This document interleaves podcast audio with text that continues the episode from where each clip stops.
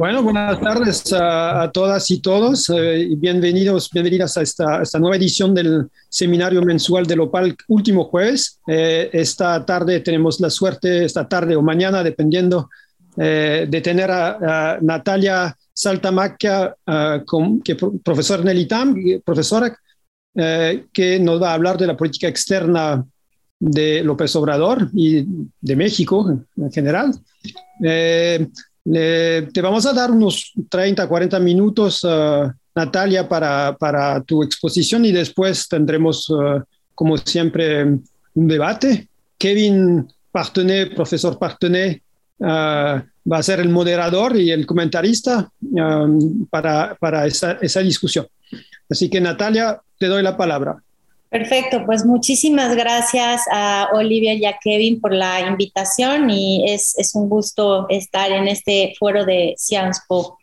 Eh, bueno, pues a mí me pidieron hablar sobre eh, la política exterior de México y eh, la idea va a ser presentar lo que yo llamo algunas claves de lectura para entender qué pasa y hacer este balance de mitad de sexenio, porque pues ya llevamos tres años y medio de esta administración.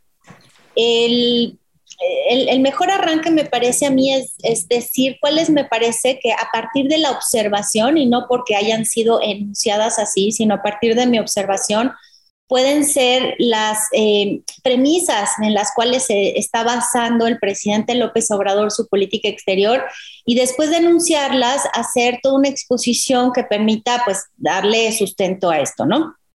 Eh, lo primero es que es un presidente que cree que, la, que su energía gubernamental debe concentrarse fundamentalmente en el interior del país porque él está llevando a cabo una gran transformación nacional y eh, supongo que en Francia saben, eh, a él le llama a esto la cuarta transformación.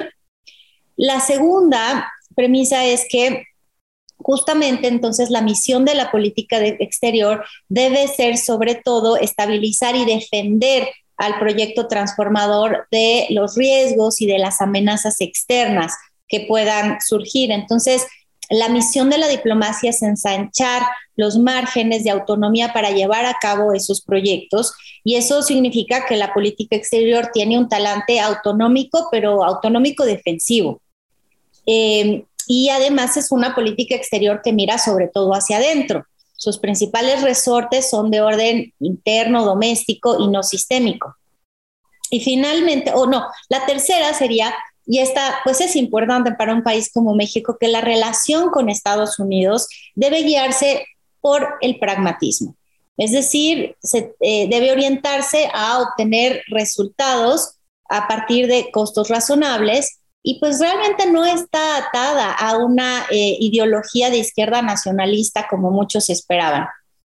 Eh, finalmente, él, la verdad que eh, se, se, se, desprende de hacer diplomacia en primera persona, ¿no? La diplomacia presidencial la ve como una cosa que es muy elitista y él deriva mucho más capital político, digamos, desafanándose, disociándose de la diplomacia y delegándola que abrazándola en primera persona.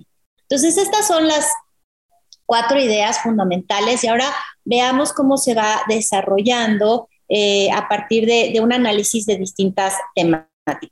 Eh, no, sé si eh, la verdad es que la cuarta transformación, el problema es que no tiene una verdadera racionalización sistemática, ¿no? Se habla mucho de la cuarta transformación, pero no existe un, conjunto eh, de, elementos que se hayan planteado con, con, cierto grado de precisión. Entonces, lo que tenemos son algunas guías. López Obrador, por ejemplo, dice, la mejor política exterior es la política interior. O dice, tenemos que recuperar nuestros principios de política exterior. Y esas son básicamente un par de ideas fuerza que guían eh, su manera de presentar esta, esta cuestión de, eh, de, para qué sirve la diplomacia. Eh, voy a empezar justamente por el tema de la política exterior. La mejor política exterior es la política interior porque llama mucho la atención. desde luego, uno no puede más que estar de acuerdo con el presidente cuando uno piensa que para que México tenga una buena proyección internacional, primero tiene que construir capacidades internas, aumentar sus capacidades estatales. Entonces, esto parece bastante lógico. Pero me parece que el problema es que el presidente lleva esto en realidad para señalizar un orden de prioridades, eh, en el cual la política exterior debe ocupar un lugar más bien subordinado eh, y el presidente mientras se concentra en la política interior y además la diplomacia de la 4T, él lo ha dicho abiertamente, debe de ser, su frase es no protagónica, ¿no? Una, una política exterior que se active mayormente para defender el proyecto gubernamental, pero sin buscar más eh, eh, otro tipo de metas. Y cuando uno se pregunta cuál podría ser el origen de esta, de esta idea, digamos, muchos lo atribuyen como un nivel de análisis individual. El presidente López Obrador no es cosmopolita, no viaja, no tiene pasaporte. A mí ese tipo de, de, de explicaciones como que no, no me parecen tan buenas. Creo que él, eh, hay, dos cuestiones. La primera es como él se, fijó unas metas muy ambiciosas, eh, quiere llevar en seis años y con este, en un contexto democrático una gran transformación estructural de la relación Estado-sociedad, pues todo esto a él le llama de hecho regeneración nacional. Eso exige toda la atención eh, presidencial sin distraerse en lo que él piensa que son como afanes fuera de casa que podían distraerlo, ¿no? De esta gran labor transformadora interior. Pero la segunda es que es un gran lector de la historia. López Obrador eh, es muy poco academicista, se precia de hablar llano y simple, pero cuando hace eh, discusiones que van más allá, lo, que hace es referirse a la historia de México.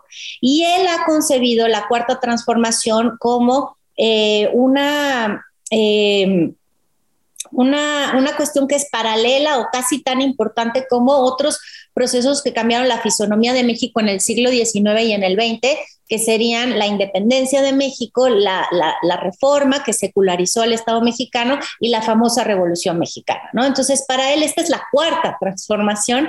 ¿Y qué mira él en la historia de esas transformaciones? Mira que siempre existieron actores extranjeros e intereses extranjeros que trataron de evitar estos grandes cambios, estos profundos cambios, y, eh, que bueno, que la política exterior entonces del México de, de, de esas transformaciones era una política exterior que era defensiva, ¿no? Y que servía fundamentalmente para alejar esas amenazas externas, para llevar a cabo estas reformas y que consecuentemente creo que hace un paralelismo con la misma eh, cuestión. Entonces, yo creo que un concepto clave para entender las intenciones de él es que retoma la importancia de la autonomía, retoma la importancia de la autonomía frente al resto del mundo, pero de manera, digamos, no total, sino en ciertos nichos que él considera estratégicos para cambiar estructuralmente al país. Eh, y en los que sabe que va a encontrar resistencias tanto internas como internacionales. Y él ha escogido algunas batallas autonómicas específicas y por eso es que no es tan fácil catalogar, ¿no? O sea, realmente hay algunos puntos específicos y yo creo que eh, hay tres que podemos mencionar. Uno es el de la política pública energética, el rescate de Pemex, que es la empresa petrolera nacional, pero también de la Comisión Federal de Electricidad, eh, que con reformas anteriores, ¿no? Habían pasado ya a un esquema, eh, digamos, de apertura a la inversión privada, nacional y extranjera, en fin. La segunda es la política de seguridad, ¿no? En donde espera autonomía y especialmente si se toca los intereses de las Fuerzas Armadas, porque las Fuerzas Armadas son el factor de poder con el que gobierna. Y tercero, eh, la posibilidad de llevar a cabo algunos grandes proyectos de infraestructura, particularmente el tren Maya que irá por la península de Yucatán, el nuevo aeropuerto de Santa Lucía. Yo menciono estos tres como, ejemplo. Entonces, su objetivo sería avanzar en todo esto, incluso si va a contracorriente de intereses eh, internacionales, incluso si, por ejemplo, arriesga una peor calificación crediticia o las presiones de empresarios y de gobiernos extranjeros. Y la función de la política exterior es ser un buffer, o sea, tratar de que todo eso quede, eh, o sea, se mitigue para poder avanzar en los proyectos. Ahora, del otro lado, lo que es notable es que él sí demuestra ser muy consciente del altísimo grado de interdependencia, de integración que tiene México con Estados Unidos, no solo económica, sino demográfica y sabe que eso le impone límites a él. él. reconoce que hay límites internacionales que impone la vecindad con Estados Unidos y de ahí el pragmatismo, ¿no? Este no es un presidente que se pelea con Estados Unidos un día sí y otro también, no hace bravuconadas discursivas. Eh, él aprendió, me parece a mí, ojalá un día me pueda sentar con él para confirmarlo, pero aprendió de las lecciones de la historia que Estados Unidos puede descarrilar los objetivos de cualquier gobierno de México. Y, eh, y además hay que tomar en consideración otra cosa, le tocó durante los dos primeros años Donald Trump, ¿no? O sea, el presidente probablemente más difícil con el que hemos lidiado todos, también Francia. Este, y, eh, y, además es un presidente que había demostrado estar dispuesto a utilizar el poder asimétrico sobre eh, México eh, de una manera en la cual, digamos, con poco pensamiento estratégico respecto a qué pasa si a México le va mal, qué pasa con Estados Unidos. Eh, entonces, él respondió a Trump con pragmatismo y prudencia. Los mejores ejemplos tienen que ver con la cuestión migratoria y la cuestión comercial. En la cuestión migratoria, no sé si recuerdan, en mayo de 2019 Trump amenazó con poner aranceles hasta llegar al 25% a todas las exportaciones mexicanas si no se detenían los flujos migratorios. Y eso, eh, no, hay manera de decirlo, o sea, eh, no, hay manera de exagerar la gravedad, era una amenaza existencial a la economía mexicana. Este, y ante eso, este presidente no respondió, digamos, diciendo, bueno, voy a defender la dignidad nacional, eh, hagamos un frente anti, eh, estadounidense, atémonos en la bandera. No, respondió pragmáticamente, hizo una evaluación costo-beneficio. Estoy dispuesto a ceder la autonomía de mi política migratoria a cambio de no tener aranceles, sí estoy dispuesto. Y básicamente México se allanó a las peticiones migratorias de Trump, o sea, hubo toda una estrategia de contención de los migrantes centroamericanos, se aceptó una política llamada Quédate en México, Remain in Mexico, que es eh, una cuestión que antes no, pues no habíamos tenido en el panorama. Eh, lo que sí evitó la Secretaría de Relaciones Exteriores en una negociación muy difícil fue que México aceptara un acuerdo formal de ser tercer país seguro, ¿no? Y eso es importante porque una vez sido Trump no tenemos un acuerdo de tercer país seguro y esa, e, eso fue, eso es algo rescatable de esa negociación. El segundo ejemplo es la renegociación del antiguo Tratado de Libre Comercio de América del Norte, hoy llamado TEMEC. Eh, a, López Obrador le tocaba cerrar esa negociación que había iniciado con el gobierno anterior en medio de muchas dificultades y la verdad es que el equipo negociador mexicano actuó bajo la consigna de Andrés Manuel de ciérrenlo a como dé lugar, a toda costa. Eh, o sea, no, eh, digamos, habla mucho en contra del neoliberalismo, hay toda una retórica sobre el neoliberalismo, pero este no es un presidente que está cambiando el tipo de inserción económica internacional de México y que apuesta al libre comercio porque sabe que esa es la ruta, digamos, eh, que, tenemos enfrente y que es muy difícil cambiarla. Entonces, para cerrar esta seccióncita, eh, aquí hay un punto más general que sería que López Obrador es capaz de racionalizar pragmáticamente la interdependencia frente a Estados Unidos en ciertos temas cruciales y al mismo tiempo defiende la autonomía nacional en nichos concretos que están relacionados con la identidad o la fortaleza de su gobierno y en esos es donde traza la línea roja. Líneas rojas las traza, digamos, puedo dar o, o por lo menos usa la política exterior para defenderla e, esos este, temas específicos. Eh, podemos dar ejemplos grandes y pequeños. Yo creo que el ejemplo más importante de los últimos seis meses es el de la reforma energética. No sé si ustedes saben, porque además toca intereses de grandes. México de López Obrador mandó hidrocarburos y sobre la reforma eléctrica. Ante eso, los empresarios de Estados Unidos, el gobierno de Texas, varios legisladores alzaron la voz, todavía no la Casa Blanca, pero alzaron la voz y lo que pasó es que como eran a nivel de legislación se empezaron a entorpecer, a trabar en su aplicación en los tribunales, o sea, se judicializó la cuestión. Entonces el presidente volvió a la carga diciendo, bueno, entonces hago una reforma constitucional, porque los jueces no pueden ir en contra de lo que dice la constitución. Y entonces intentó una reforma constitucional que recientemente fue rechazada en el Congreso porque no tenía mayoría calificada. Sin embargo, lo que nos interesa en este caso es ver cómo aquí todo el aparato de poder de Estados Unidos se activó, desde el presidente, desde luego, pero hemos tenido visitas y cartas de el Departamento de Estado, la Secretaría de Energía, el representante, la representante comercial de Estados Unidos, eh, Kerry, que es su enviado especial para el clima, en cinco meses vino tres veces a México. Eh, empresas cabildean a los legisladores. Ha sido una presión inmensa. Y la respuesta de Andrés Manuel era previsible, no se dé un ápice, no cambia en nada su posición, recibe a todos, habla con todos, no hace un discurso, por lo menos frente a Estados Unidos, digamos, de eh, retórica nacionalista, la hace frente a los legisladores de oposición, pero no en sus conversaciones con los estadounidenses y simplemente eh, rechaza toda propuesta, ¿no?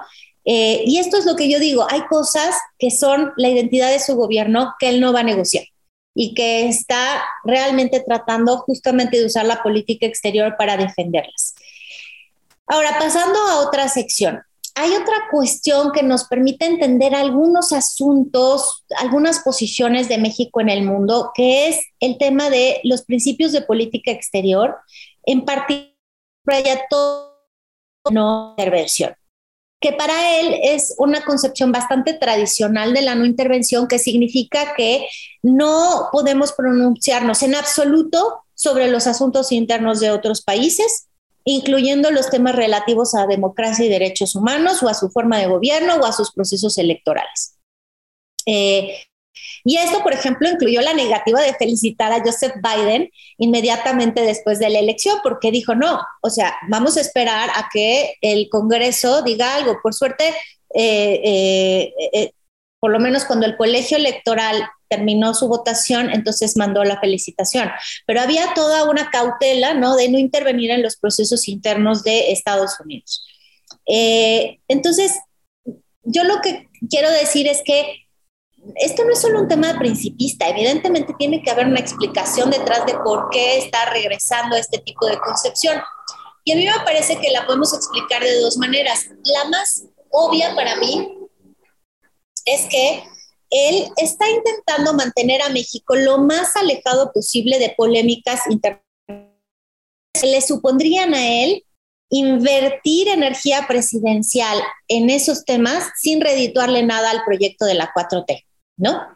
Eh, es una, forma de justificar el retraimiento. Eh, ¿no? En relaciones internacionales lo llamamos como una estrategia de hiding, en la cual eh, se trasladan los costos de la política internacional a alguien más para evitar este, cualquier participación activa en la misma. Yo creo que fundamentalmente usa el principio de no intervención para no participar. Y esto es muy claro, por ejemplo, en el tema de Venezuela, ¿no? Que muchos le critican la política frente a Venezuela, que es una política de equidistancia o de suerte de neutralidad entre el gobierno de Maduro y el gobierno de este, pues ya no sé si hay gobierno de Guaidó, la verdad, pero digamos la oposición venezolana. Este, y entonces, en ese caso, eh, lo que ha hecho es decir, a ver, si, no, si yo tomo una posición frente a esto, solo me va a generar costos, porque mi coalición de gobierno tiene posiciones distintas frente al gobierno de Maduro.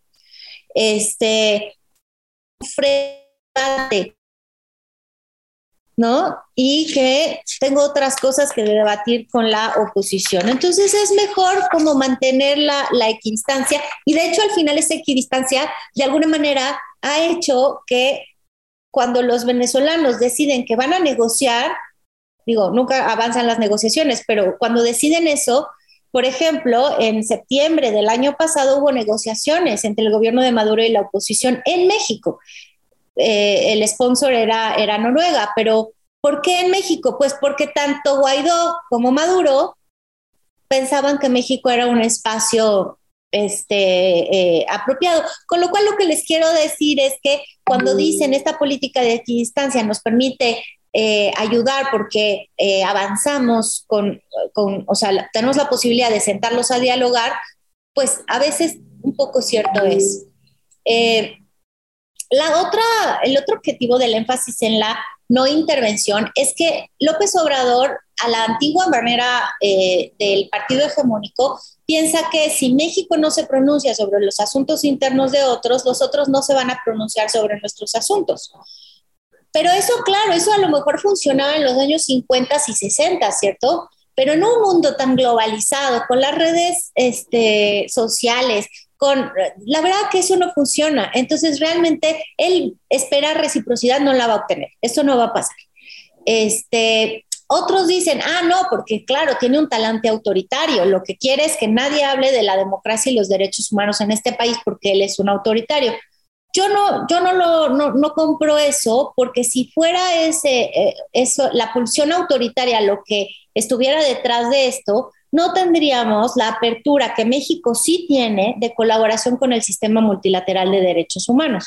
Sea, México sigue teniendo una relación abierta de diálogo con todos los mecanismos de monitoreo internacional, pero incluso ha hecho, por ejemplo, una defensa muy importante de la Comisión Interamericana de Derechos Humanos cuando eh, el secretario general eh, nefasto de la OEA, Almagro, este, hizo una andanada en contra de su secretario ejecutivo por ser demasiado progresista. Este, también eh, México trajo de regreso al grupo de expertos internacionales de la OEA para el caso Ayotzinapa.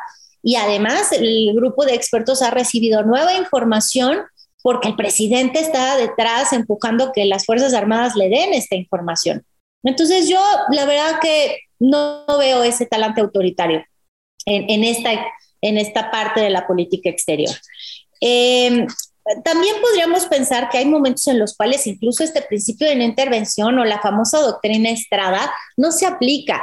Es decir, es un presidente también pragmático. En el caso de Bolivia, en el caso de Bolivia, México tomó partido, estuvo dispuesto a asumir responsabilidades. O sea, calificó lo que sucedió en Bolivia de golpe de Estado, eh, denunció el hecho ante la OEA, organizó todo un operativo para salvar la vida de Evo Morales, le dio asilo político a, Evo Morales. Eh, entonces, realmente él aplica el principio de no intervención, no tanto como un dogma, sino pues cuando, cuando él define que es en el interés nacional aplicar el principio de no intervención y también cuando él lo que quiere es no preocuparse ni involucrarse en lo que pasa en otros lados. Em, sí es cierto, sin embargo, que este, aunque no vemos, yo no veo esa pulsión autoritaria, pues sí creo que ha sido una política exterior muy, muy, muy autorreferencial, ¿no? O sea, incluso cuando se trata de asuntos multilaterales, él siempre está pensando solo en México. Y esto es lo que saca de quicio a muchos especialistas en diplomacia en México, porque, por ejemplo, él va a la Asamblea General de Naciones Unidas a hacer un discurso en el cual lo que hace es informar al mundo cuáles son los objetivos internos de la cuarta transformación. Y para eso usa su discurso en Naciones Unidas y no habla de ningún problema global, no hace una defensa de la ONU. Esto era 2020, Trump estaba, ¿no? Yendo contra la ONU con todo. Este, lo mismo Bolsonaro, toda esta gente. Y él usa el espacio para hablar de qué hace la 4T, que la verdad es que al resto del mundo que le importa. Este, por el otro lado, eh, cuando fue al Consejo de Seguridad, porque México tuvo la presidencia del Consejo de Seguridad en noviembre del año pasado, en octubre del año pasado, el presidente se hizo presente en la sala del Consejo y básicamente fue para presentar una cosa que le llamó el Plan de Mundial de Bienestar y Fraternidad, pero a grandes rasgos ese plan es replicar en el mundo entero sus programas de asistencia social, ¿no? Que son transferencia directa de dinero a través de tarjetas sin intermediarios a las personas eh, más pobres. Entonces es nuevamente autorreferencial, ¿no? Em, bueno, y ahora para, una sección, eh, eh, digamos, una tercera sección antes de pasar a una parte chiquita de balance sería, y entonces todo esto ¿cómo se traduce en la práctica? ¿Cuáles son las cosas que podemos observar? Definitivamente, él no está pensando, o sea, este México no, no está jugando a su inserción global como actor potencia media. Eso no es lo que está en el panorama en este momento. Yo creo que López Obrador se pregunta básicamente dos cosas antes de decidir eh, cuestiones. Una, ¿qué puede aportar esta política exterior desde el punto de vista práctico para avanzar los objetivos de la 4T internamente? O dos, ¿qué le da a él en términos de capital político personal como, como conductor de la 4T? Entonces, frente a esas preguntas, se derivan algunas de las, llamaría yo, formas operativas o prioridades de la agenda que hemos visto hasta ahora y menciono tres. La primera es, la diplomacia presidencial en primera persona se mantiene en un mínimo y se le delega al canciller tanto como se puede, no solo en términos de representación de México ante el mundo, entonces, no sé, México va al G20 y está representado por el canciller, ¿no? Y no por el presidente. Este tipo de cuestiones este, eh, eh, él está pensando, pues la mayor cantidad posible de decisiones que las tome Marcelo Ebrard, ¿no? Eh, y él solo le presta atención personal, y esto sí lo hace, a asuntos internacionales que puedan poner en riesgo la estabilidad política o económica nacional de manera directa y evidente o que afectan directa y evidentemente a proyectos específicos de la 4T. Entonces, por ejemplo, si hay un problema de Pemex, él se va a meter personalmente a hacer las llamadas que tenga que hacer para eh, resolver el, asunto. Eh, él no hace viajes internacionales y por eso es muy interesante ver que hay algunas excepciones en tres años y medio solo ha hecho tres viajes internacionales, los tres a Estados Unidos, en 2020 y 2021. Eh, y ahora en mayo va a volver a hacer la excepción de hacer una mini gira, y ahorita voy a hablar de eso más adelante, a los países del norte de Centroamérica, a Guatemala, Honduras, El Salvador, y luego se va a pasar por Cuba, ¿no? Porque a él le gusta Cuba, básicamente. Este, pero eh, lo, que, lo que es interesante es que solo, o sea, digamos, las excepciones confirman la regla, ¿no? Solo aquello que está directamente vinculado con cuestiones que puedan modificar los proyectos internos, a él les presta atención personal. Y esto es evidente en la relación con Estados Unidos y es evidente en la relación con Centroamérica por la ecuación que forma con la relación con Estados Unidos.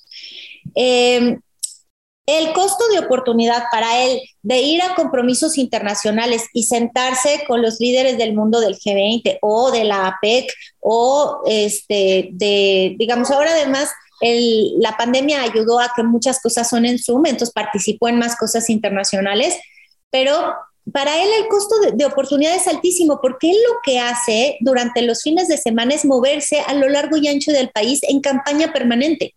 Entonces, a él le reditúa muchísimo mayor eh, capital político y, eh, y, además su principal recurso de poder reside en, esa, reside en esa capacidad de movilización popular y eso hay que activarlo todo el tiempo, con la presencia. Entonces, él prefiere mil veces el contacto personal con los mexicanos en los lugares más eh, recónditos del país que estar metido en el G20 con unos líderes mundiales.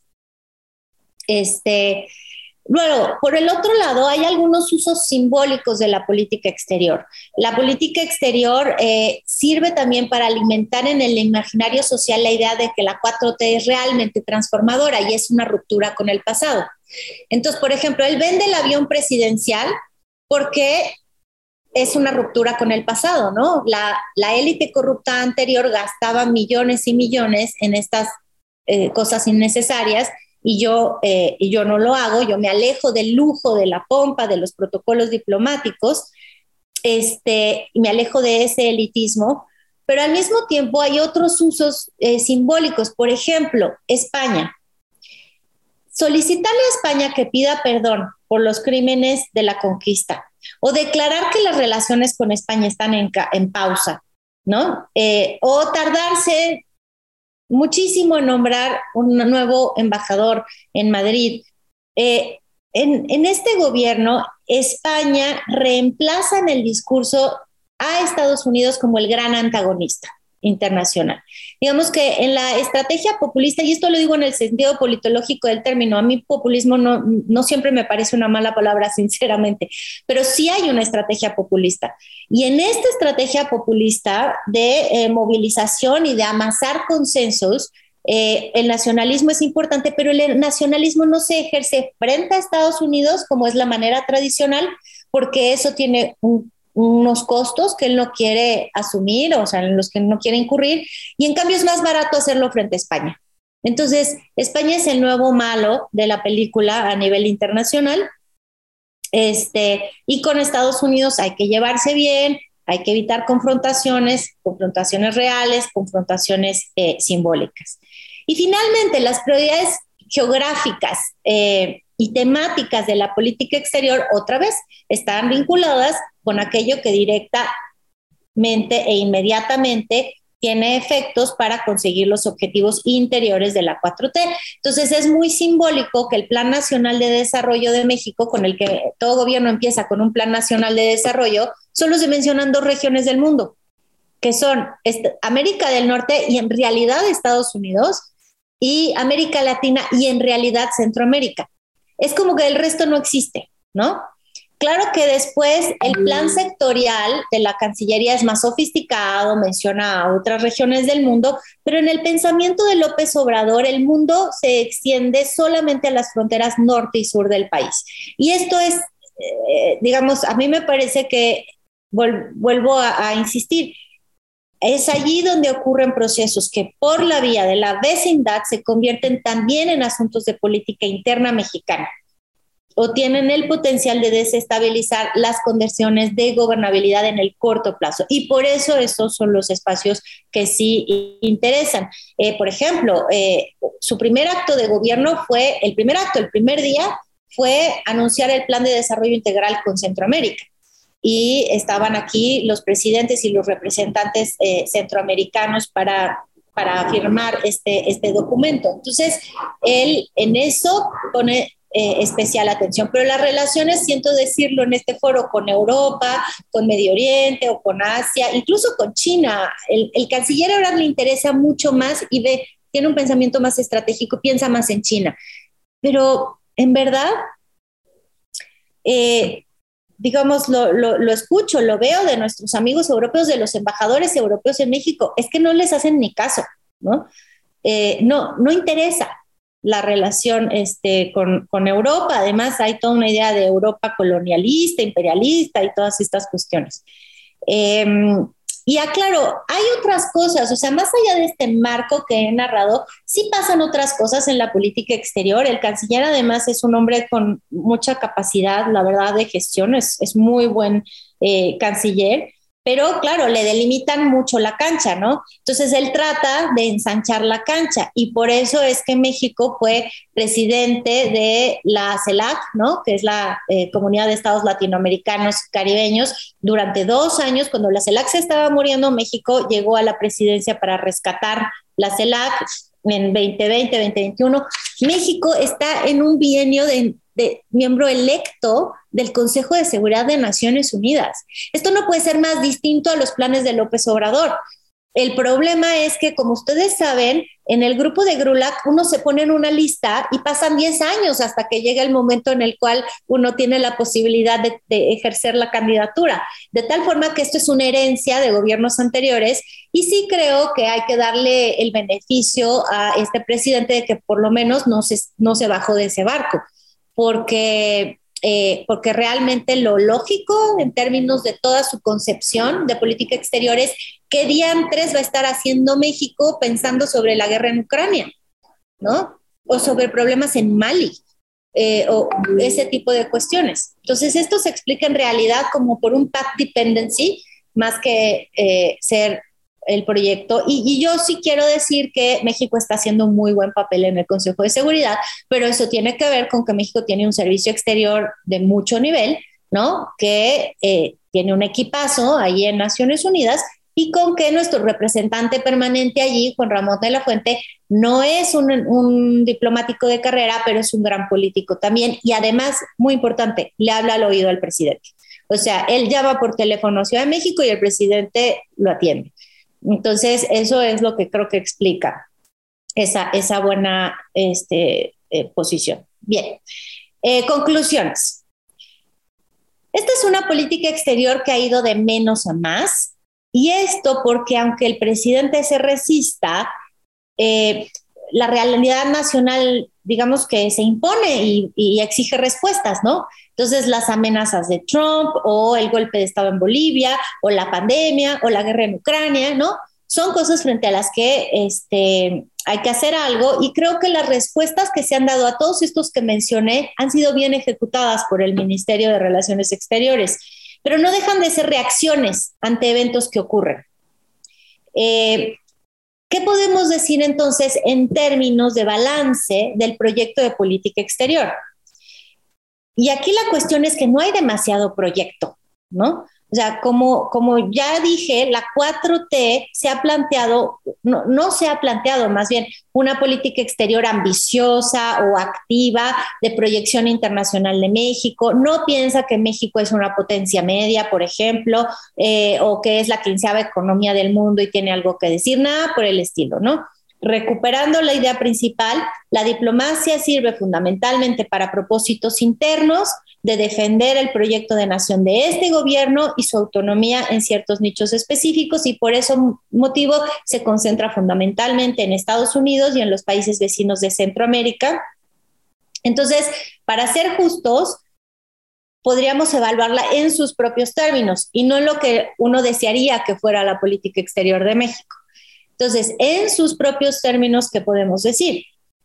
Eh, ya había dicho yo, este gobierno tuvo que trabajar durante dos años con el presidente estadounidense más difícil de la historia y enfrentar el momento más crítico de la relación bilateral México-Estados Unidos desde los años 80 con el asesinato de Camarena.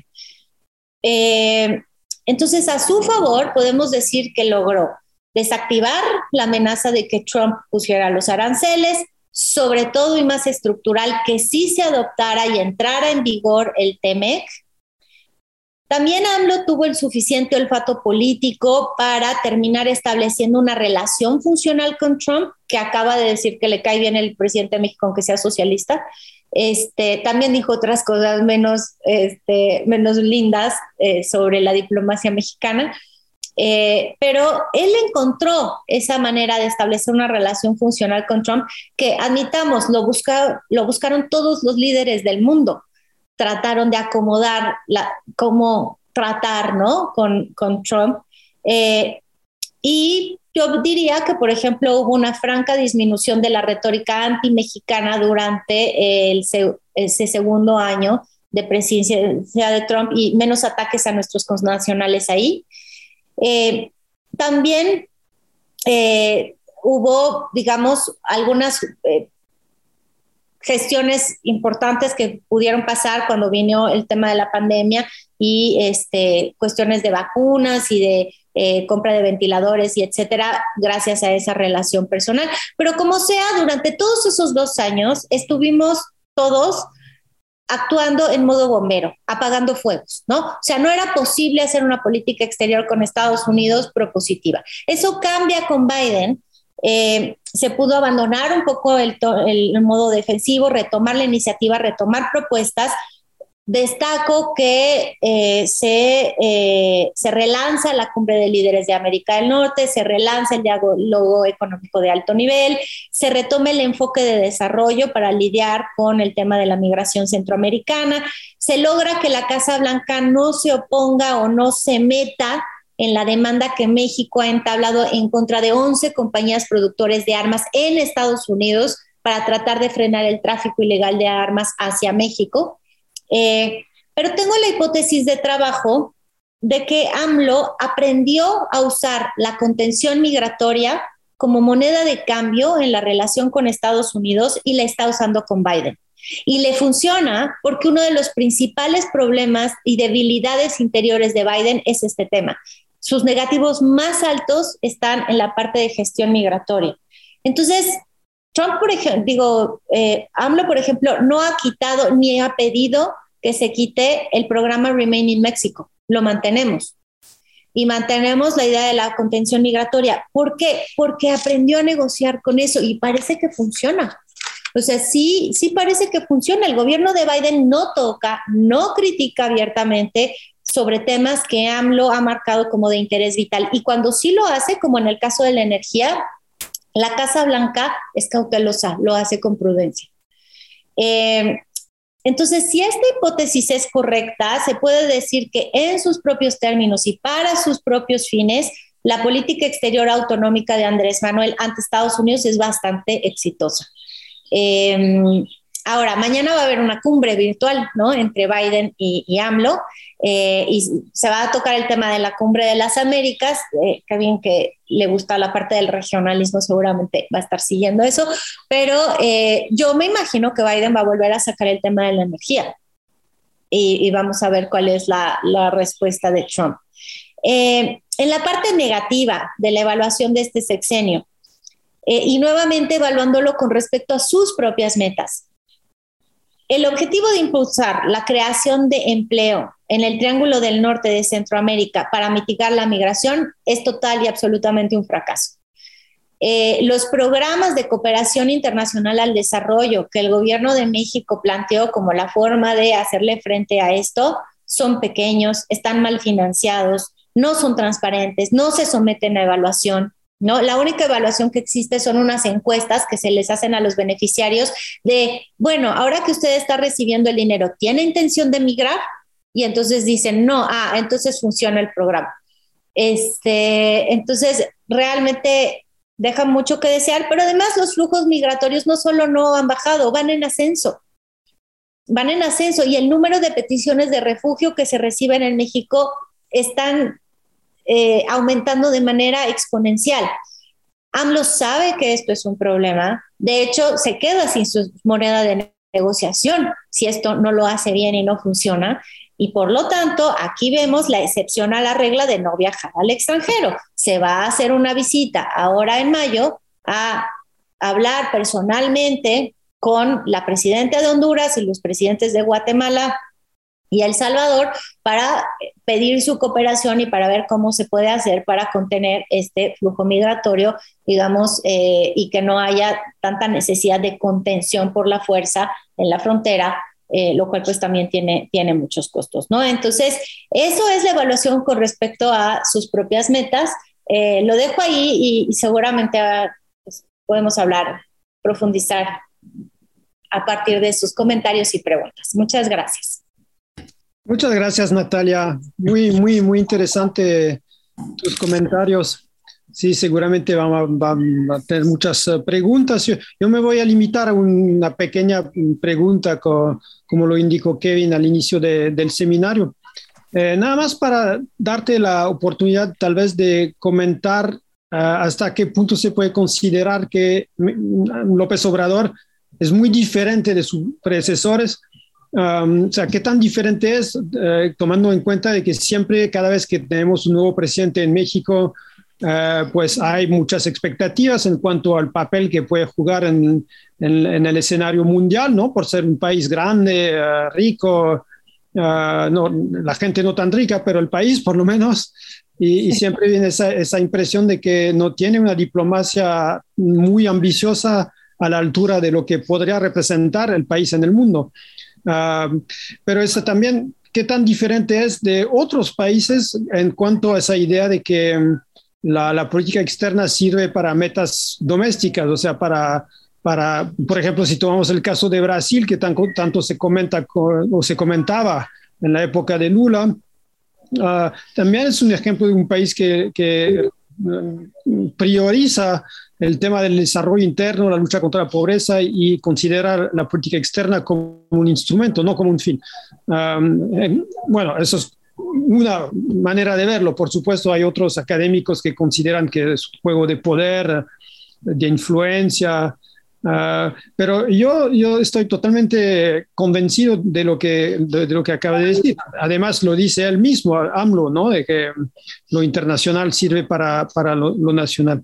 Así que, bueno, tal vez nada más para empezar un comentario un poco, un poco general ¿no? sobre qué tan diferente es de sus predecesores en cuanto a una ambición, puesto que claramente su ambición es la cuarta transformación y en esa cuarta hay diversas decisiones o programas, ninguno tiene que ver con política externa.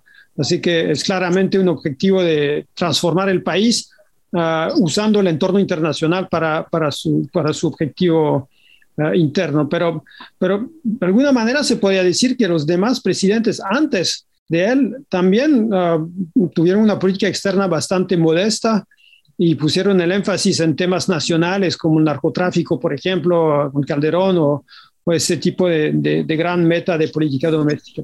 Así que, bueno, a ver si, si nos, nos ofreces un pequeño comentario y después pasó la palabra directamente a Kevin que va a entrar en, en, en más detalles sobre, sobre el tema.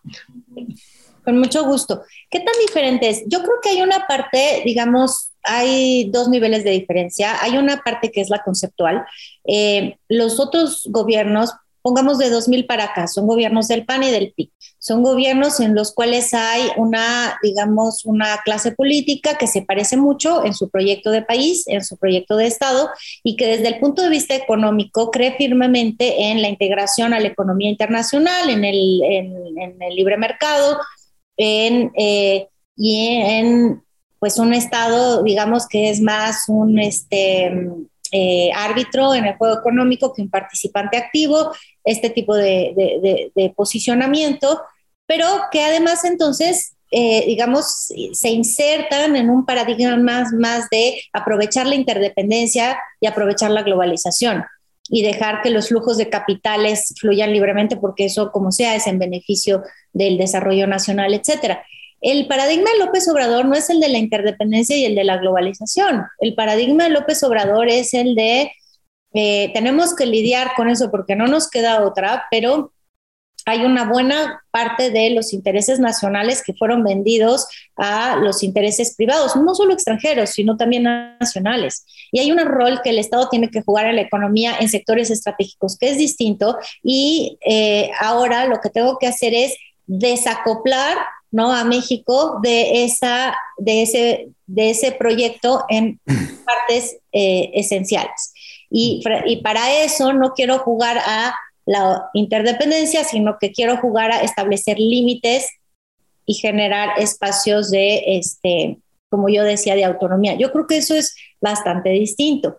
Ahora, sí creo que los otros gobiernos, por lo menos, sí, pienso en el de, en el de Peña. Peña eh, su, el mote de su política exterior era México con responsabilidad global.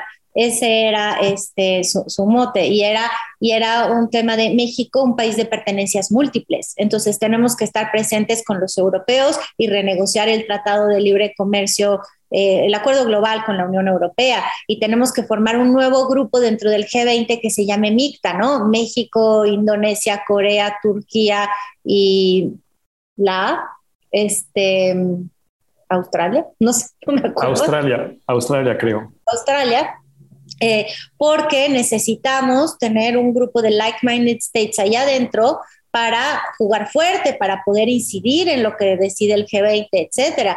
Vamos a, a hacer, no sé, cumbres internacionales en este país y entonces el presidente Felipe Calderón tuvo la COP16 este, en México, tuvo em, eh, la Cumbre Internacional del Desarrollo. Eh, Peña llamó a una Asamblea General Extraordinaria de Naciones Unidas para llevar a cabo la discusión del enfoque de la política de drogas a nivel internacional.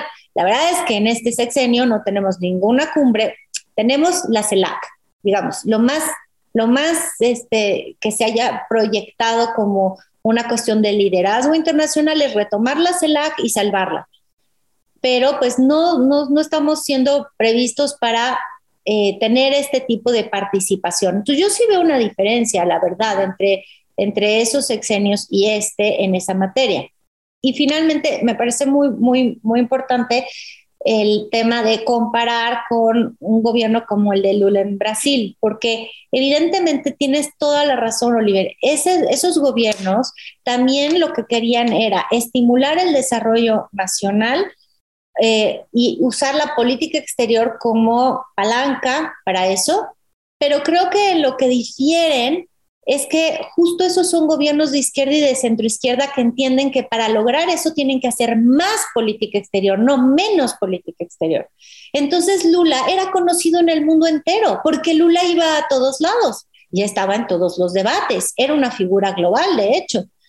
Y eh, Brasil eh, hacía eh, y hace realmente, porque además eso también depende mucho de Itamaraty, ¿no? No solo de, del presidente, pero, pero tenían una política exterior activa, de presencia, de presencia en África, por ejemplo, ¿no? De presencia en el Caribe, de eh, proyectar a Brasil como potencia realmente, de sumarse a los BRIC. Esta es una forma distinta de llevar al mismo propósito. O sea, queremos que la política exterior sea una, una manera de ayudar al desarrollo nacional y eso es lo que nos interesa, haciendo poco afuera, haciendo poco afuera porque eso consume energía, distrae. Hay que estar subsumidos hacia adentro. Entonces sí, sí veo ¿no? una diferencia importante entre estos dos enfoques. Quizá el objetivo último es autonomía, pero cómo se trata de, de, eh, de, llevar a cabo es distinto. En México es una cosa defensiva, de mirar hacia adentro. En Brasil, en ese Brasil de Lula, es proyectar hacia afuera, encontrar espacios afuera, eh, y, lo mismo además les diría de, o sea, ¿cuál fue la gran visión eh, estratégica para sus propios fines? No que yo estuviera cerca de eso, pero de, eh, Hugo Chávez. Hacer que su proyecto de nación quedara blindado internacionalmente, generando organismos multilaterales como ALBA, eh, mandando petróleo barato al Caribe, haciendo Petrocaribe, o sea, haciendo más política exterior, no menos política exterior. Ahí lo dejaría como respuesta. Muchísimas gracias otra vez, Natalia. Fue, fue sumamente interesante. Nos ha brindado muchos elementos para entender mejor la política exterior de, México. Y, además, uh, comentario un poco auxiliar es que tuvimos una clase este semestre con Olivier sobre el, linkage politics entre lo doméstico y política exterior y creo que tu presentación se enfoca perfectamente. Es un caso perfecto para, para nuestros alumnos y el próximo año tal vez te, te invitaremos de nuevo para hablar un poco de, de, esto. Em, la verdad es que no, bueno, voy a hacer un par de comentarios, uh, unas preguntas y siéntete libre de, de, contestar a lo que, a lo que quieras, por supuesto. Claro. tal vez como comentario inicial, eh, me gustaría escucharte em, sobre unos puntos que refieren a los cambios, una, una evolución de, posiciones diplomáticas que ha tenido México, en particular en los casos de Nicaragua y más recientemente con los casos de Rusia, en particular eh, posiciones de abstención por lo que ha, referido a la, suspensión de, Rusia en el, en el Consejo de Derechos Humanos. Lo que no se entiende muy bien, y de ahí la incertidumbre que rodea un poco eh, la, política exterior de México, es que evolucionan las posiciones, que sea, um, a veces se aplican los principios de, el principio de no intervención, como lo has bien explicado, y otra vez sí se, uh, se condena un régimen. Eh, en particular, se ha condenado el régimen de Nicaragua en, una resolución de la OEA. Se ha tomado más posición frente al régimen en otros ámbitos en las Naciones Unidas. Y es este, este, este balance que no se entiende muy bien, porque eh, al inicio se, se, mantiene posición tradicional, como has explicado, y después se cambia un poco de, de, de postura. Eh, otro, otro comentario se refiere más bien a los actores, tema clásico, clásico en el análisis, de, política exterior. Eh, ¿Cuáles son los actores uh, que, que, manejan un poco el asunto? Nos has explicado muy bien que AMLO mm, claramente no se quiere comprometer en los asuntos externos a menos que le sirva directamente o para la cuarta transformación, pero diciendo esto, hay una figura que, ha emergido, que lo has dicho también, el canciller, que tiene una evaluación muy positiva. Y veo como claro, y, también para todos sus, eh, socios a nivel internacional, que Marcelo Ebrard es la representación de México es decir, que no baja el nivel simbólico a que Marcelo Ebrard viaje y representa al país en unas cumbres internacionales y que uh, hablo pues se queda en, en, México. Y al respecto, la pregunta es, ¿cuál grado de autonomía tiene Marcelo Ebrard a finales de cuentas? Me parece que, bueno, no, no, sé si tienes informaciones al respecto. Yo sé que sí uh, has trabajado con, con unas relaciones muy estrechas con la, la la diplomacia profesional del país, siendo directora del Instituto uh, Matías Romero. ¿Cuál es el grado de la autonomía diplomática profesional? Y con esta pregunta me refiero tanto a la figura de Marcelo Ebra, pero también del servicio uh, diplomático de México. Um, en, en, el ámbito de Naciones Unidas otra vez, cómo, cómo se posicionan los diplomáticos en negociaciones internacionales importantes que, en, en las cuales México puede tener un papel. Uh, en fin, uh, tema de la autonomía. Um, tercer tema que me gustaría uh, tratar no nos ha hablado de esto y es, es, un, es una sorpresa para mí. En, en, el, en, los últimos años y en particular uh, cuando um, la, la, pandemia llegó, uh, se, se, se, se, vio una cooperación muy estrecha con, con Argentina. Uh, mm. Se ha hablado mucho de una cooperación casi de, de, de un eje diplomático México-Argentina. Um, ¿Podrías hablar un poco, un poco de, esta cooperación, cómo la, cómo la entiendes tú? Um, se vincula también a la idea de asumir un liderazgo al nivel continental. De lo que entiendo es que, bueno, con, con lo que nos ha explicado es difícil que México uh, asuma este liderazgo con, con, una figura como AMLO al poder, pero ¿cuál papel juega justamente esta cooperación estrecha entre México y, y Argentina?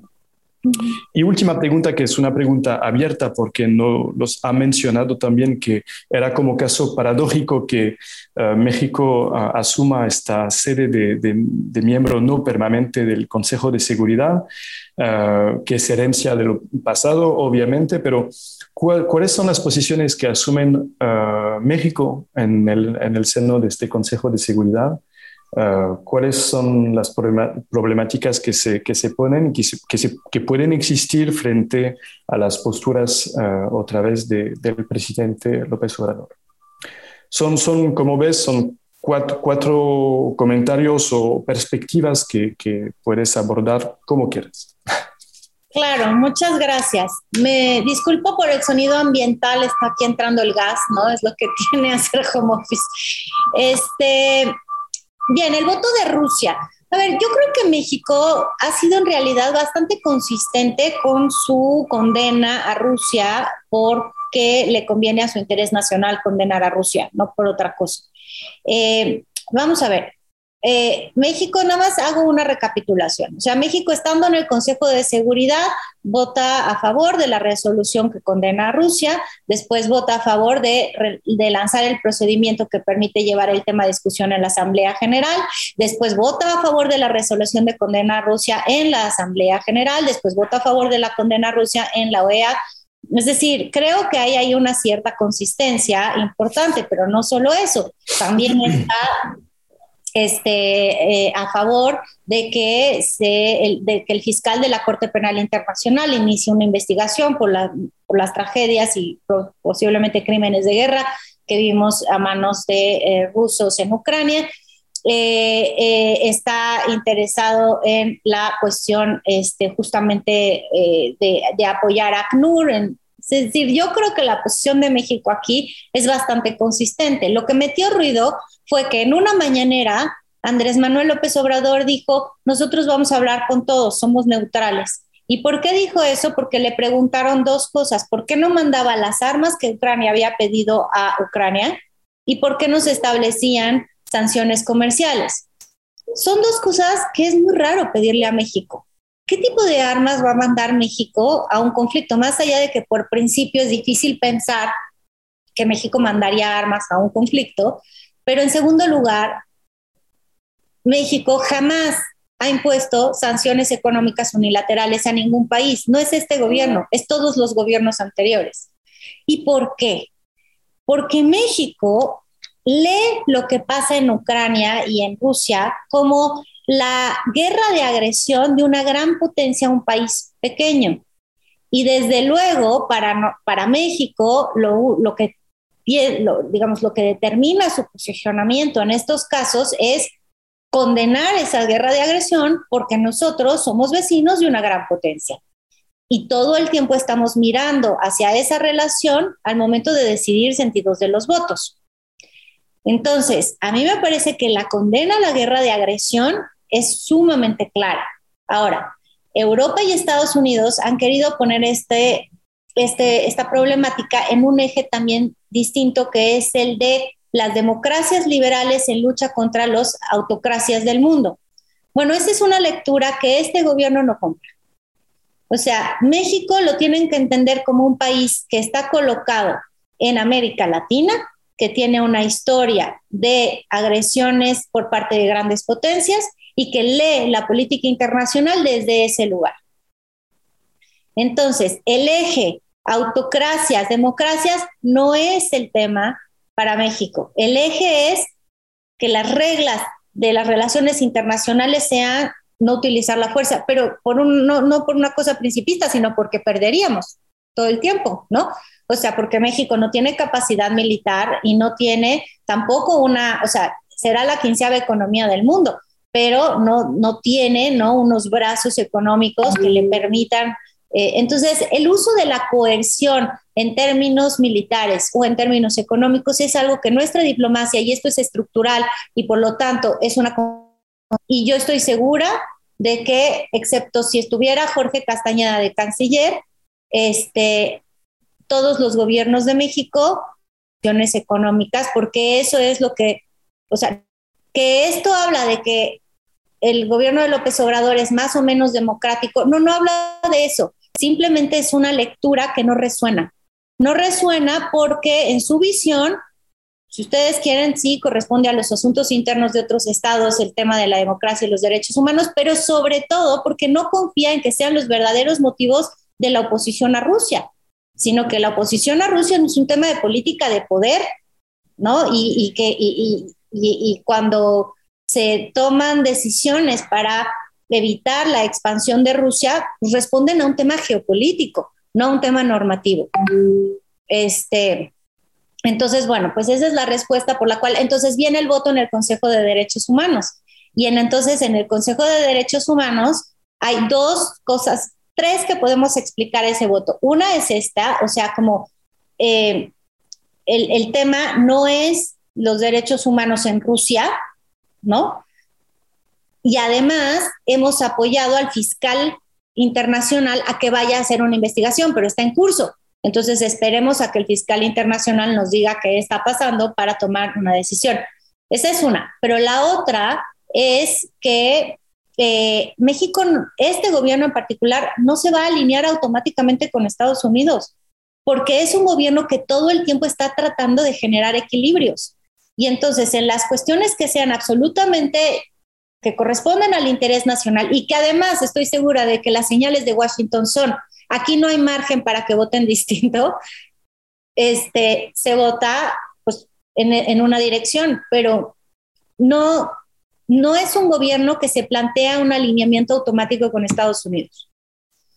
Y el tema del Consejo de Derechos Humanos fue trabajado por la diplomacia estadounidense y presentado como un tema de democracias versus autocracias. Y eso no, no es una lectura que, que, se vaya a comprar.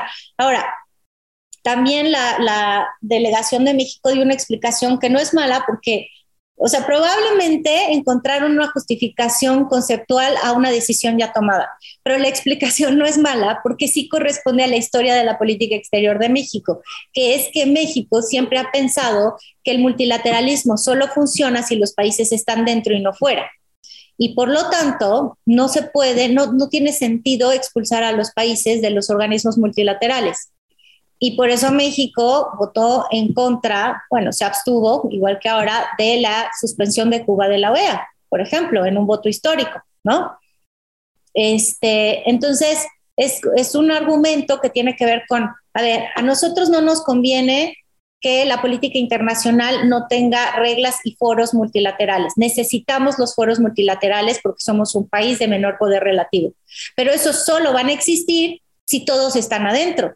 Si están afuera no sirve el multilateralismo, no funciona. Entonces votamos abstención porque nos parece delicado eso y porque, y esto lo agrego yo, han habido varios académicos este, europeos que han jugado con la idea de expulsar, aunque no se puede, pero existe la conversación, a Rusia de Naciones Unidas. Este, entonces, bueno, pues creo que esa es la explicación del voto eh, de Rusia. La otra de los actores, ¿cuánto margen de autonomía tiene el, canciller frente al presidente? Mira, eh, yo creo que el canciller, más bien, el presidente sí le concede a Andrés, digo, a, a Marcelo Ebrard espacio para hacer todo como él quiera cuando no tenga que ver con Estados Unidos y Centroamérica. Entonces, que Marcelo decida todo lo demás como él quiera. O sea, si quiere hacer la CELAC y quiere traer este, eh, a los presidentes o quiere, ¿no? Pero justamente el presidente mantuvo cargos específicos con nombramientos de él, no del, no del canciller. O sea, el presidente, pero además esto lo hacen todos los gobiernos, es el que decide quién era la embajadora en Washington y quién es el actual. Es un nombramiento presidencial directo, ¿no? Pero también decidió quién era nuestro representante ante Naciones Unidas, ¿no? Que ese representante ante Naciones Unidas no le responde a la secretaria para Asuntos Multilaterales en la Cancillería, que es un nombramiento de Brad, pero no le responde a ella. Él trabaja o con el presidente o con el canciller, pero no le responde al equipo del canciller de multilaterales. Eh, él decidió quién estaba al frente de América del Norte hasta ahora, porque ahora sí hay una persona de, de eh, pero, pero si te das cuenta con esto, el presidente es como hay temas que voy a trabajar yo directamente y en los cuales además quiero tener como contrapesos internos y te diría, son esos dos. Y yo creo que también sí le hace mucho caso, porque al final Ebrard en estos tres años le ha dado muchísimos resultados, ¿no? En, un montón de asuntos que se tenían que resolver, incluyendo conseguir las vacunas en el resto del mundo, ¿no? Se convirtió su principal misión.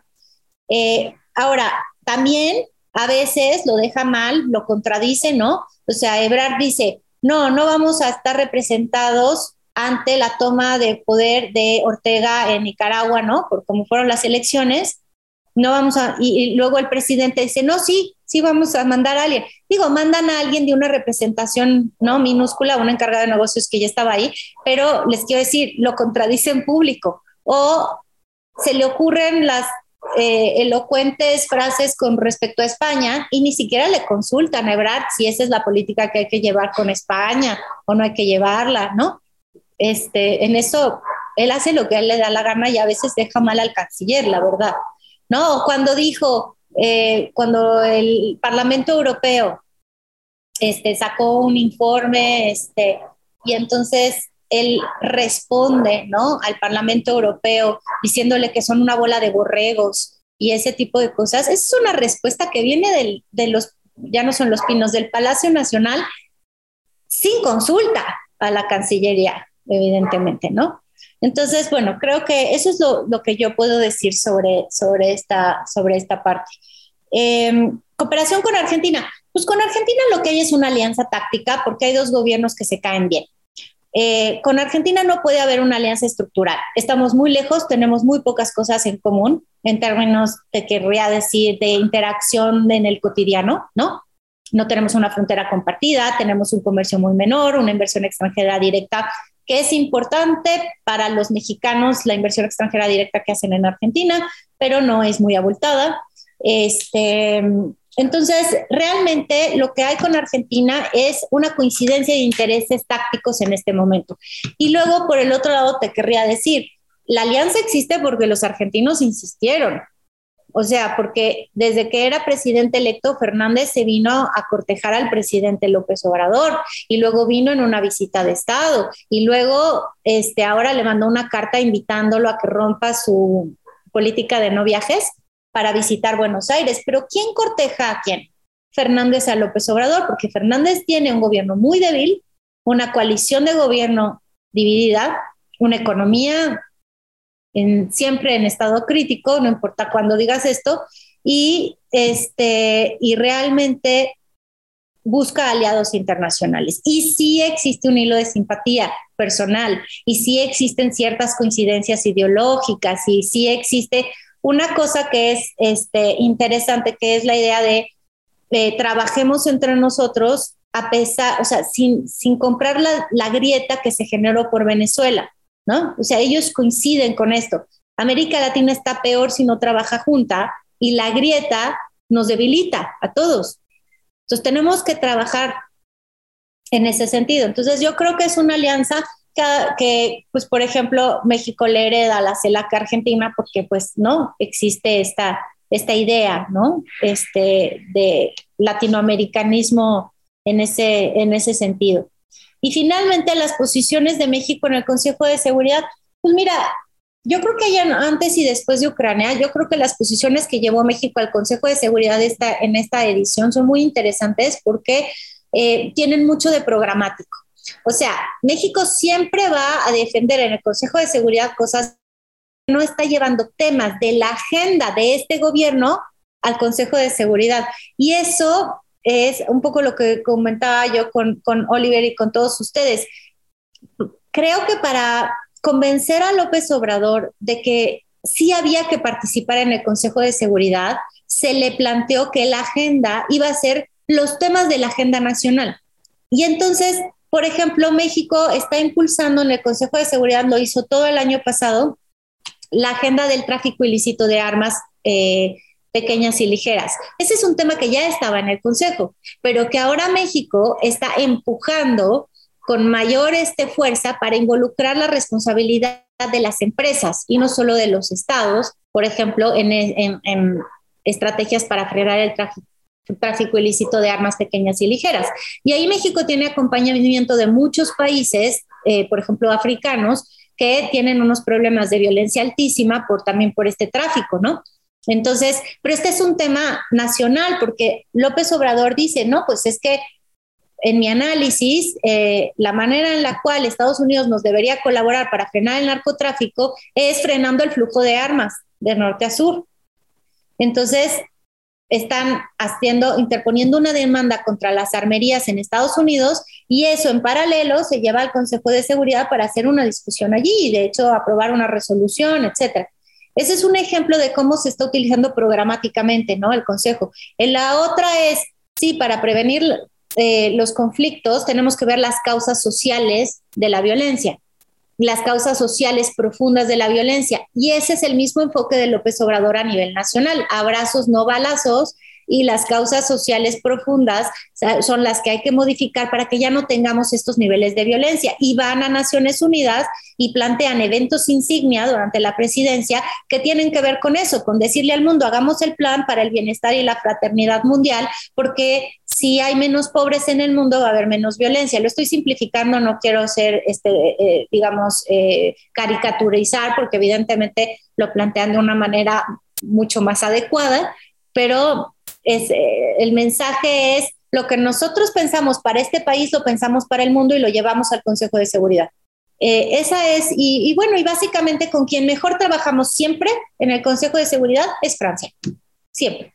O sea, siempre hay, eh, hay, unas, hay una colaboración de los cinco miembros permanentes, ¿no? Con quien más se trabaja antes de llegar al Consejo, o sea, cuando ya se tiene la candidatura antes de llegar al Consejo, en términos de eh, rebotar temas, que es lo que viene, digamos, eh, como miembro permanente, pues Francia siempre está, ¿no? Este, eh, enterada y tal.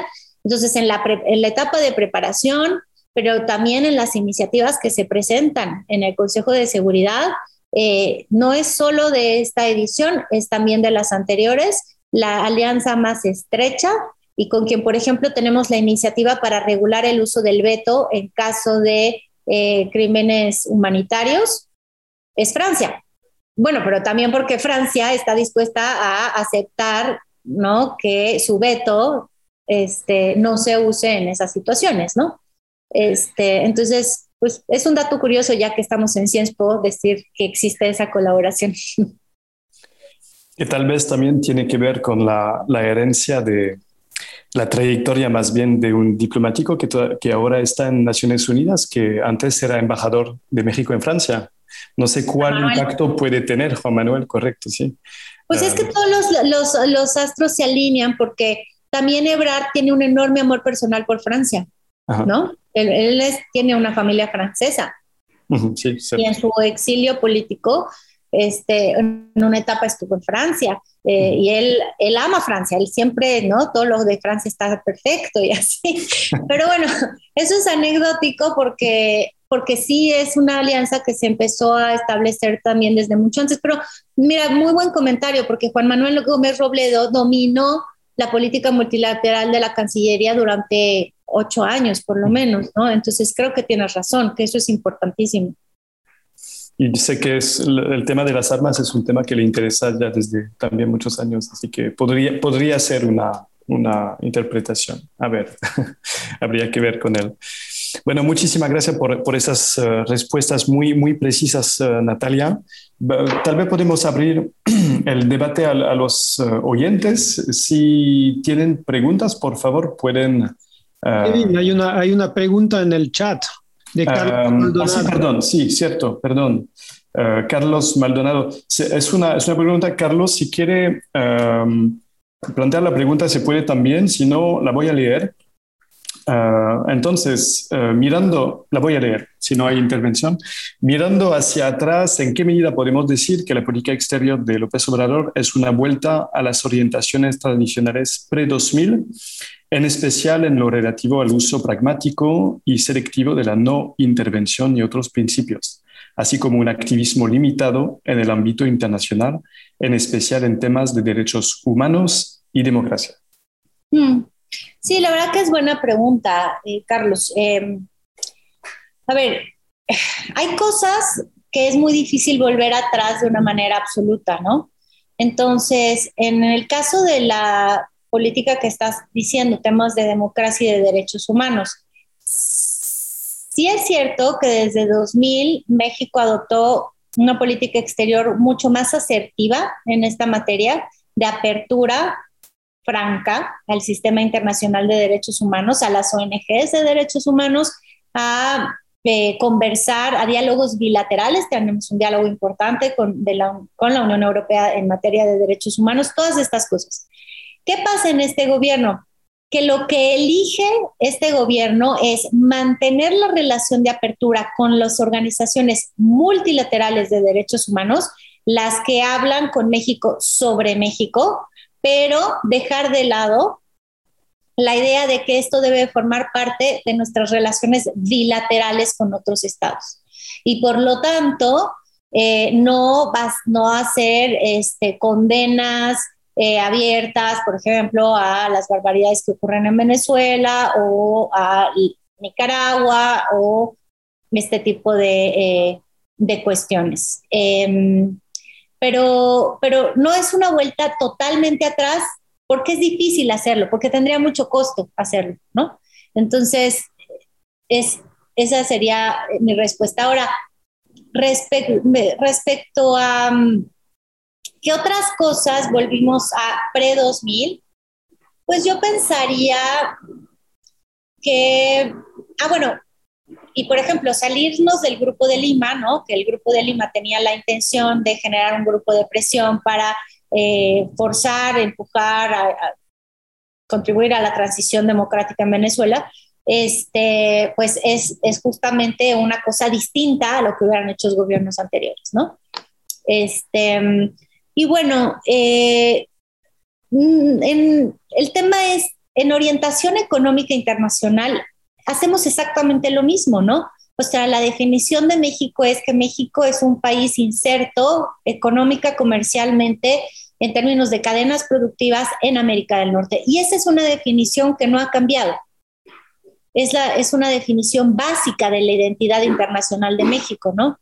Que eh, no ha cambiado. Entonces, por eso es que eh, ahí no vemos cambios y creo que tampoco vemos tantos cambios en términos de las cosas que tienen que ver justo con el uso de la fuerza, con por qué estructuralmente seguimos siendo el mismo país y por lo tanto eh, defender, digamos, la solución pacífica de controversias, el respeto al derecho internacional, este, eh, la ayuda eh, al desarrollo, eso pues sigue siendo una, una constante. Yo no veo tantas diferencias, excepto lo que sí me parece eh, crucial, que es eh, la parte esta de la relación con Venezuela, es distinta a la que había planteado el gobierno anterior. La relación con Cuba dicen, ay, es muy distinta porque el presidente le encanta Cuba. Sí, al presidente le encanta Cuba, pero la relación buena con Cuba se empezó a reconstruir desde Felipe Calderón. Y el, y el, gobierno de Enrique Peña Nieto tuvo una excelente relación con La Habana, le condonaron la deuda a los cubanos, se hicieron visitas de Estado de uno del otro. Eh, esto, perdón, pero el que quiere ver una novedad en la relación con Cuba, no, a lo mejor hay un nuevo, o sea, la novedad sería que este presidente invita a Silvio Rodríguez a su, este, a su toma de posesión, ¿no? Este, y luego dice cosas como Cuba es la nueva Numancia, este, cosas así, pero en términos materiales es lo mismo que venía pasando desde, por lo menos desde Peña. Este, por eso sí, es importante tener memoria en política exterior, porque además este gobierno quiere decir que hace muchas cosas distintas y no tantas. Gracias de nuevo. Uh, no sé si hay preguntas en el público. Ay, saludos a Carlos que me escribió ahí. Hay saludos, es cierto. Um, tal vez si, si, Olivier tienes comentario, sí. por favor. Uh, quería tal vez volver un segundito al caso de Venezuela, uh, uh -huh. porque se está hablando, de hecho en Argentina, uh, de, no sé cómo lo, lo, lo lo dijo el otro día algo como es que ha venido la hora de hablar con Venezuela o de trabajar con Venezuela. Y, aparentemente lo que está, se está pensando es volver a tener relaciones diplomáticas con, con Venezuela porque sabemos que las sanciones no han dado resultado, el gobierno de Guaidó perdió un poco de, legitimidad, etcétera. En, en fin, Um, eso todo de, de, cara a la organización de la cumbre de, de las Américas en, en junio, uh, donde una CELAC uh, esforzada, unida, tendría un peso más grande frente a Estados Unidos. Así que, uh, a ver, Natalia, si, si sabes de una, alguna reacción, yo no he visto nada, pero, pero eres una observadora más, mejor que yo. Uh, si, has, visto algún tipo de reacción por parte de la diplomacia mexicana sobre si, si hay que volver a hablar con Venezuela y, olvidarse del el cambio de régimen solamente como una prueba de pragmatismo, de pragmatismo como, como lo dijiste antes.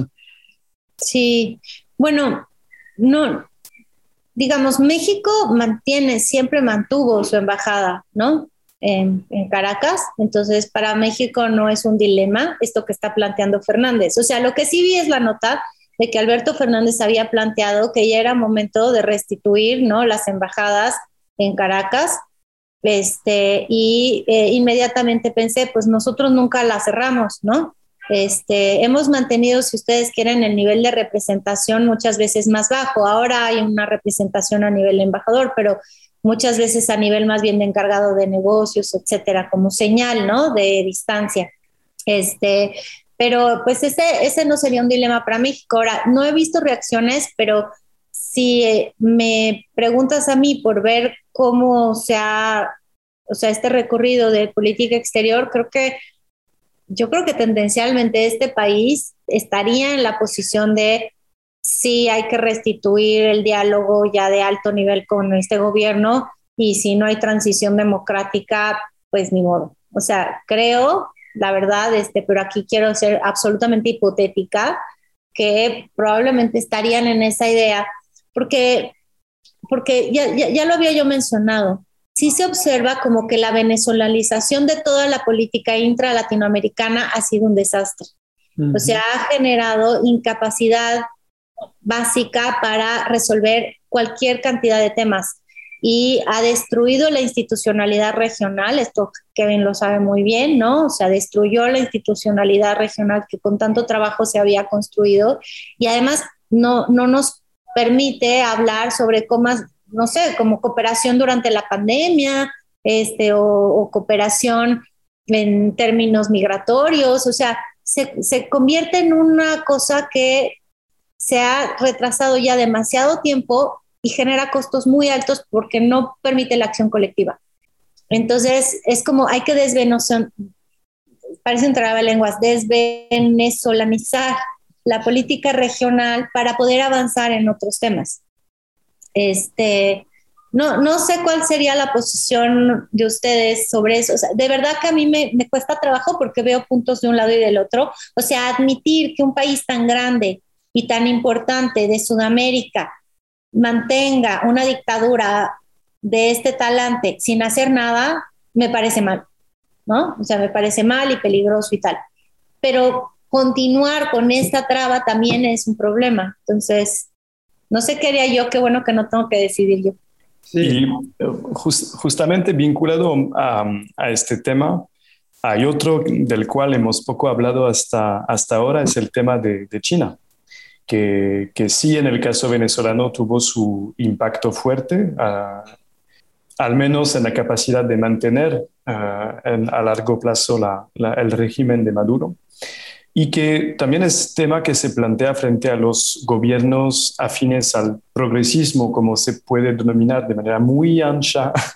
Um, pero me gustaría tener tu, tu, tu, impresión al respecto del estado actual de la relación um, de México con China, si uh, ella se inserta en lo que hoy en día se denomina como los, los grados de autonomía activa, es decir, que no alineamiento hacia Estados Unidos ni eh, hacia eh, China. Ah.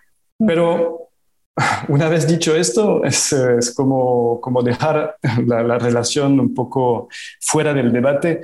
¿Cómo, cómo, cómo, cómo eh, en tu perspectiva es la, la relación actual de, de, México con China y cuál, cuál peso puede tener en la política exterior? O sea, la relación un poco está dada en materia económica por el hecho de que, pues sí, ni modo, China es como para muchos países del mundo y de América Latina un segundo socio comercial, digamos, muy lejano después de Estados Unidos, pero sí lo es, ¿no? Este, además, tenemos un déficit comercial con China 6 a 1 y creo que eso eh, a veces se ve eh, como un problema y otros lo ven como una cosa que no está tan mal, porque ese déficit comercial se debe a que compramos insumos que después entran a los productos, o sea, baratan los productos que exportamos a Estados Unidos. Entonces, como al final termina siendo algo no tan malo, ¿no? Es benéfico tener esa proveeduría más barata que nos permite que hay cosas que no producimos en México, generar costos más bajos para exportar a Estados Unidos.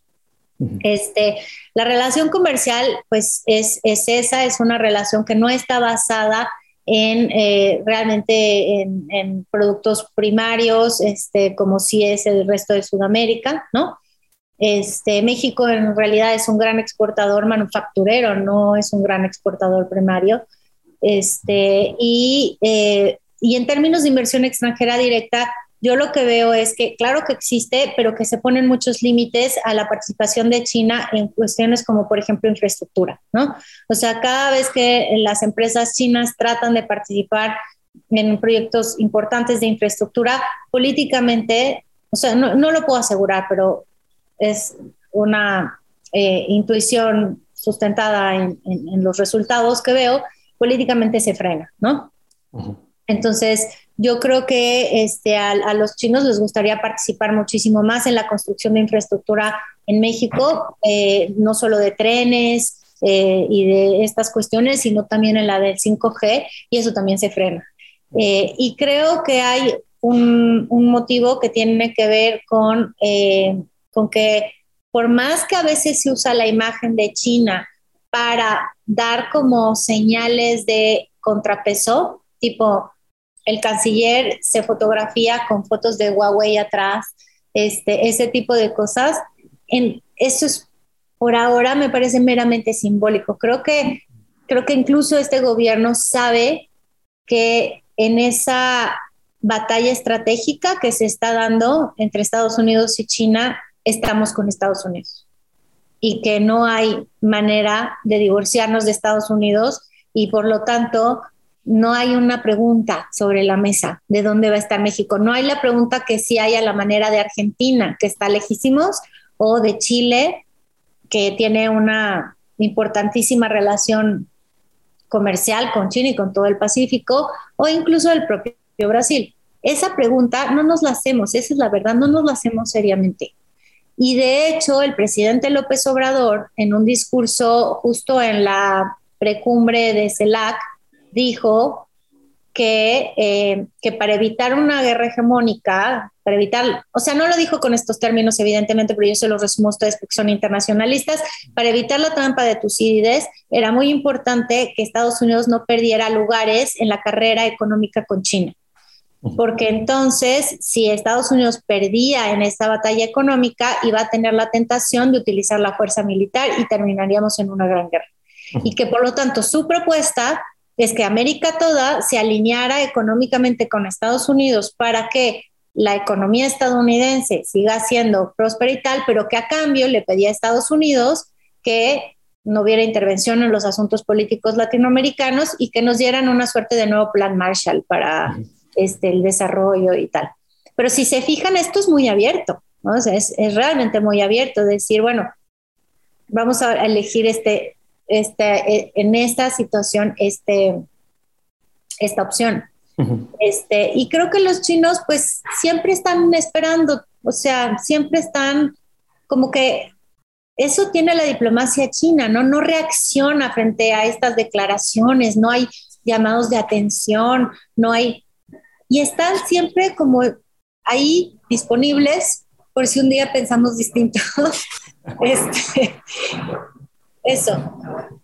Sí, porque a la vez México utiliza una, un instrumento de cooperación que tiene más cercanía hoy de, a China, como la CELAC, más que, que, tiene cercanía frente a, Estados Unidos. Así que. Claro, y en la CELAC se invita a China todo el tiempo, ¿no? O sea, yo me acuerdo durante la pandemia, eh, la CELAC se reunía con ministros chinos y y, se hablaba con China por razones obvias, pero también eh, te voy a decir una cosa, ya visto más hacia abajito, cada vez que China plantea en la CELAC eh, que todos adopten, ¿no? Todos entren al, al, programa de la ruta y la seda, o sea, que CELAC lo adopte como grupo, una de las principales posiciones de oposición es la de México, ¿no? cierto. México no va a entrar individualmente y no está de acuerdo que CELAC lo haga como grupo. Entonces, y, pues sí, ¿no? Hay, unos límites bastante claros de por qué se toman estas decisiones. Bien, muchas muchas gracias. otra vez, una llamada a, más preguntas, Olivier, si tienes eh, más o si no, eh, como, como ya es, es, tarde de nuestro lado del Atlántico, lo podemos dejar ahí y, y, agradecerte por tu, por tu tiempo, Natalia. Fue una, una intervención otra vez sumamente interesante, te agradecemos muchísimo. Con mucho gusto. Y, y pues con gusto de escucharte de nuevo tal vez en nuestra clase el año entrante, o sea, otra conferencia. Muchas gracias de nuevo y, te deseamos un, lindo día ahora. Gracias, no, pues ya me tocará al revés invitarlos a ustedes al, foro virtual del ITAM en algún momento. Les mando un abrazo, que, estén muy bien y saludos a todos los que estaban conectados. Gracias, Natalia. Gracias, hasta luego. Adiós, hasta luego. Bye.